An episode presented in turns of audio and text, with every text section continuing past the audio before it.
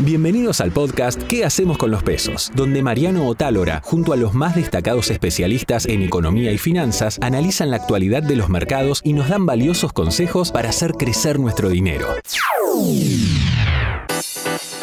En ¿Qué hacemos con los pesos? Ciclo liderado por Mariano Otálora, hablamos sobre la economía argentina en la previa de las elecciones, con las últimas medidas del gobierno y de lo que viene tras las mismas. Además, nos metemos a hablar del dólar futuro y la posible salida del cepo. Otro tema que tocamos es sobre las sucesiones. ¿Qué cosas tenemos que tener en cuenta? Y finalmente, nos metemos de lleno a hablar de las inversiones para el último tramo del mes.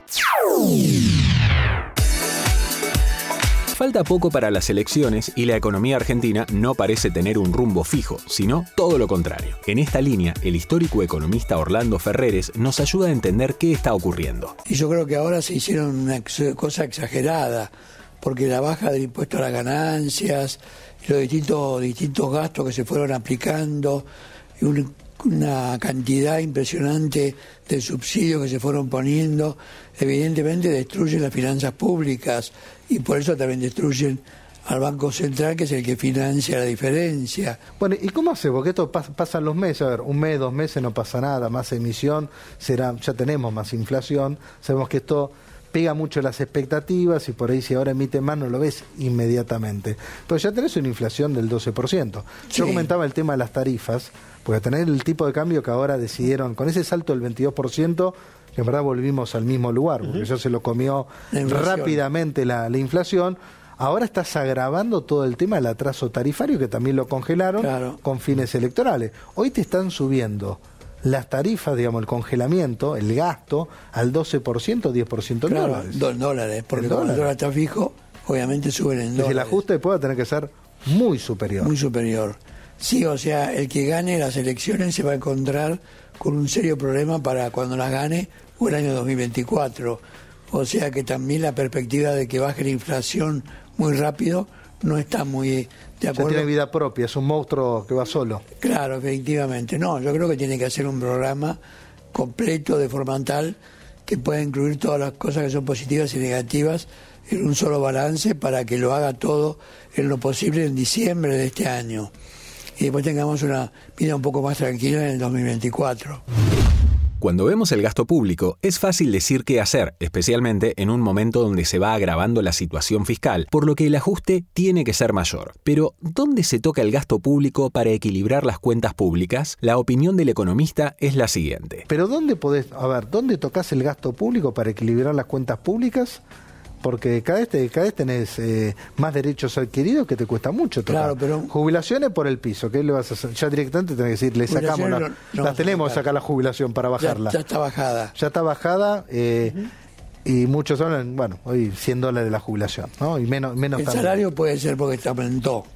El salario público puede ser que tenga que bajarse. Bueno, ajustarán el, salario, el salario público. Sobre todo el público nacional. Las provincias también aumentaron, pero no se sabe cuánto, porque no, está ahí una consolidación de, todos los datos. La ayuda social no la puedes tocar, al menos en este contexto. La ayuda social no, pero lo, que la, lo que la parte de tarifas sí se puede tocar.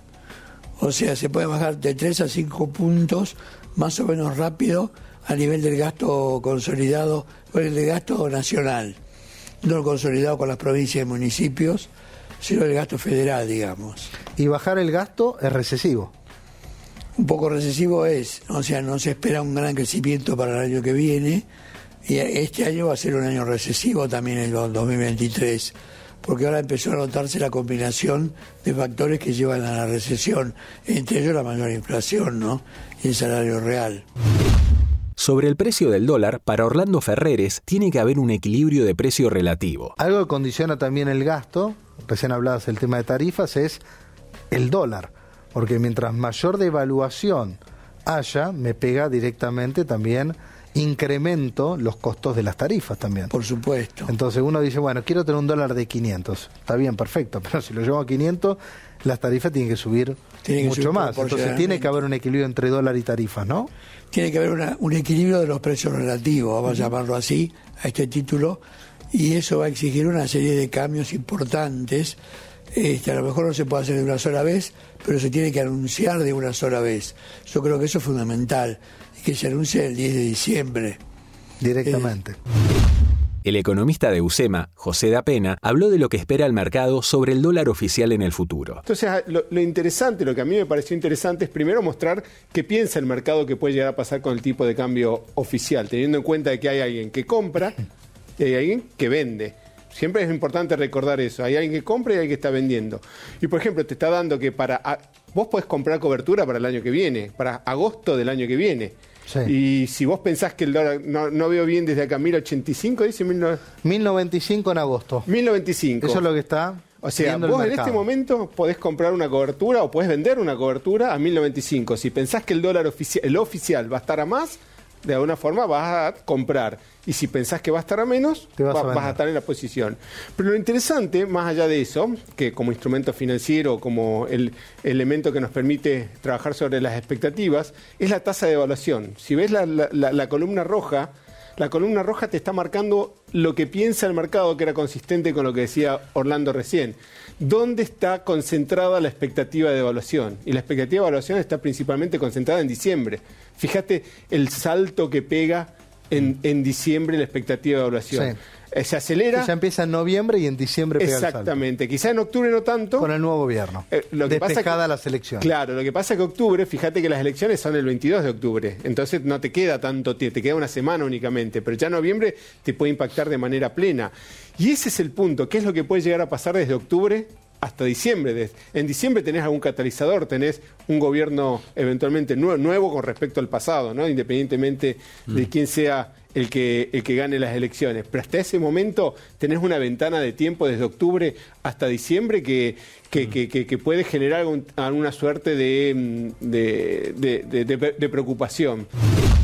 Un viejo conocido de la casa, Carlos González Prieto, estuvo en ¿Qué hacemos con los pesos? y le preguntó a José de Apena y a Orlando Ferreres si ven posible una salida del cepo con un cambio absolutamente libre con alguna de las fuerzas que pueden llegar a ganar las elecciones. Yo creo que se puede sacar el cepo, pero no todo en un solo momento. Se puede anunciar, voy a sacar el cepo y esta parte la voy a hacer ahora en diciembre esta parte la voy a hacer dentro de tres meses, uh -huh. o sea, en, en, escala, pero anunciándola desde el principio. El tema es cómo llegar, ¿no? Del 22 de octubre al 10 de diciembre. Ese, ese es el tema. Ese, ese es, la gran, eternidad. La ese exactamente, claro. y bueno, lo ves en, la, en, las coberturas también, el miedo que existe, pero el punto, y volviendo un poquito a tu pregunta, el, el, problema de fondo no es un problema monetario, el problema de fondo es un problema fiscal y un problema de credibilidad. Si vos puedes anunciar un programa que de alguna forma tenga credibilidad y que pueda y, no recuperar el crédito externo de manera inmediata porque para eso vas a tener que resolver primero con el con el FMI y llevar eh, pero sí de alguna forma generar esa confianza que puede y el cepo va a ir desapareciendo solo también.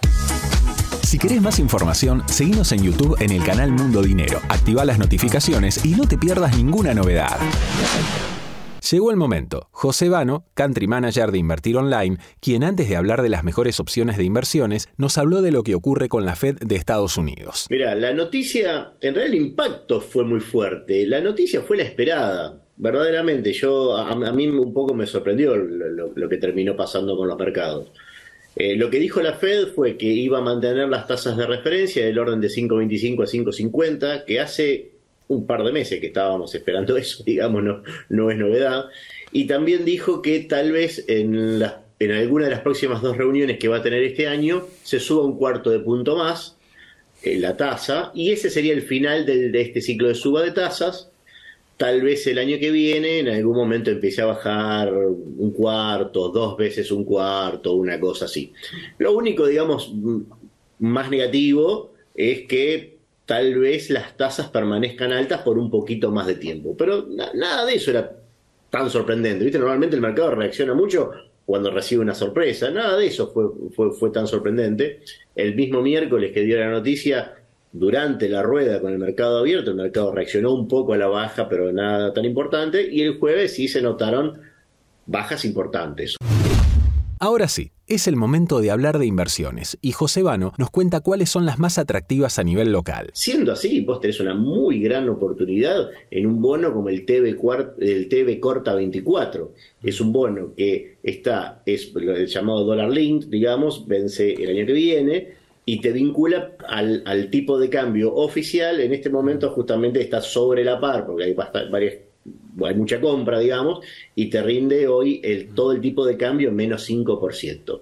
Pero si vos ves justamente el mercado de futuros de acá a septiembre o diciembre del año que viene, estás esperando que el tipo de cambio oficial valga por 3. Con lo cual, por 3 menos 5%, digamos, mucho no te cambia ese 5% y sigue siendo una buena oportunidad. A nivel internacional, el asesor de inversiones tiene su selección. La verdad que el mercado de Estados Unidos no, es, no está fácil, ¿no? No está fácil. A, principio de año uno por ahí tenía alguna certeza mayor de algún rebote que se dio, eh, los, eh, la tendencia de las últimas semanas es más bien bajista mm. eh, y la verdad desordenado diría yo como con los sectores como con los por sectores mezclados lo que, lo que uno no esperaba de todos modos el sector financiero es un sector que a mí me gusta uno lo puede operar tanto en Estados Unidos como Argentina, encontrás alternativas. En Argentina incluso el, hay un CDR que se llama XLF, que justamente es el replica el ETF de todo el sector financiero, cotiza el CDR acá, de todo el sector financiero norteamericano, es una muy buena alternativa. Y dentro de eso, si me preguntas uno, a mí particularmente me, me gusta Bank of America, mm. por una serie de cosas. Bank of America, cuando mirás ratios de evaluación, por ejemplo, el price earning, un ratio muy, muy común, el precio sobre, sobre las ganancias, eh, hoy es menor a 8 cuando el promedio de la industria está arriba del 9 y cuando el promedio del S&P está como en 18.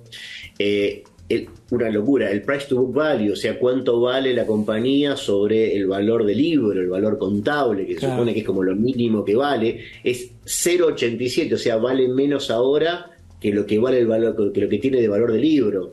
Eh, me parece, o sea, esto es para que te des una idea. Ese price to book value es menor que lo que tienen los bancos argentinos, por ejemplo, ¿no? Entonces ahí el sector como un todo y Bank of America particularmente me gusta. Las sucesiones son un tema siempre, tanto porque implica la muerte de un ser querido como por los trámites que hay que realizar alrededor. No obstante, hay muchos mitos al respecto y la abogada Mariela Dobías del estudio Dobías y Pisani nos viene a derribar algunos. Cuando una persona fallece, mm, tenemos que hacer un proceso sucesorio en el cual los herederos eh, van a obtener una declaratoria. ¿Sí? Esta declaratoria que va a decir va a establecer su calidad de herederos y van a poder disponer de los bienes. ¿Dónde se inicia? Se inicia en el juzgado civil del último domicilio del causante, ¿no? De la persona fallecida. Y algunos mitos que tienen las personas. Es costoso, es largo, la documentación es compleja, hay uno de los herederos que no quieren, no la podemos iniciar, este, yo soy hija, esposa, padre, bueno, puedo seguir administrando igual los bienes, puedo hacer un alquiler, no, la realidad es que todo eso no es así. No es costosa porque los gastos de inicio en general, eh, la mayoría de los estudios, por ejemplo en nuestro caso, solemos bonificarlos. Eh, no es eh, excesivamente larga. Hoy en día con la digitalización y todo, entre cuatro y seis meses ya estás teniendo finalizada una, una sucesión. y también la, la, documentación es muy corta, ¿sí? más que nada los documentos vinculados a, a la afiliación en relación al fallecido y la documentación de los bienes. ¿sí? Eh, ¿Puede iniciarlo la sucesión eh, si no están todos de acuerdo? Sí. No importa que no, no se pongan de acuerdo para iniciarlo, se lo denuncia. cualquier heredero la puede iniciar. Exactamente. Sin consentimiento del resto. Sin consentimiento. Sí el detalle, denunciarlo en el escrito para que después el juzgado lo va a notificar del que el proceso está iniciado. Uno después decide si quiere sumarse o si quiere renunciar. ¿sí? Eh, y el otro tema es que no puedo ir a retirar plata si me quedó una jubilación adentro, no puedo sacar un plazo fijo, eh, no puedo continuar con el alquiler, necesito hacer la declaratoria. ¿sí? Con ese instrumento uno ya puede inscribir bienes, puede vender, puede eh, retirar plata, ¿sí? puede disponer de todo ese patrimonio. ¿Cuáles son los errores más comunes a la hora de hacer una sucesión? A ver, todo depende del patrimonio que esté eh, de, la persona, ¿sí? Sí. Lo ideal es asesorarse y luego sí se le da lugar a la intervención de un escribano. Se puede hacer una donación con un sufructo eh, por ejemplo, de un inmueble, eh, y ya una vez que la persona fallece, automáticamente pasa a titularidad de los herederos, ahorrándose el paso de la sucesión. Lo que sí que hay que evaluar es el tema costos, porque a veces dependiendo del patrimonio que hay, muchas veces suelen estar equiparados. ¿sí? Porque y la donación, ya le está pasando todo, también la parte impositiva. Exactamente, exactamente. Así que nuestra recomendación es eh, que no se dejen estar. Mucha gente dilata iniciar la sucesión o la empieza y la deja este, la declaratoria por el tema de costos. No, inicienla, es importante. Nos ha pasado este tiempo ver gente que falleció el papá y voy a retirar la última jubilación. Y después el banco está intimando, porque eso es un delito. ¿sí? Mm, eh, el, error más común es ese, pensar que uno continúa y puso Lo siguen gastando con las tarjetas de crédito, con todo, hasta que nos informa. Exactamente, exactamente. Por eso es fundamental asesorarse, iniciar el trámite, este es rápido y, y trae enseguida beneficios para todos. Hasta aquí te presentamos ¿Qué hacemos con los pesos? No te olvides de seguirnos en nuestras redes y suscribirte a nuestro canal de YouTube para no perderte ninguna novedad.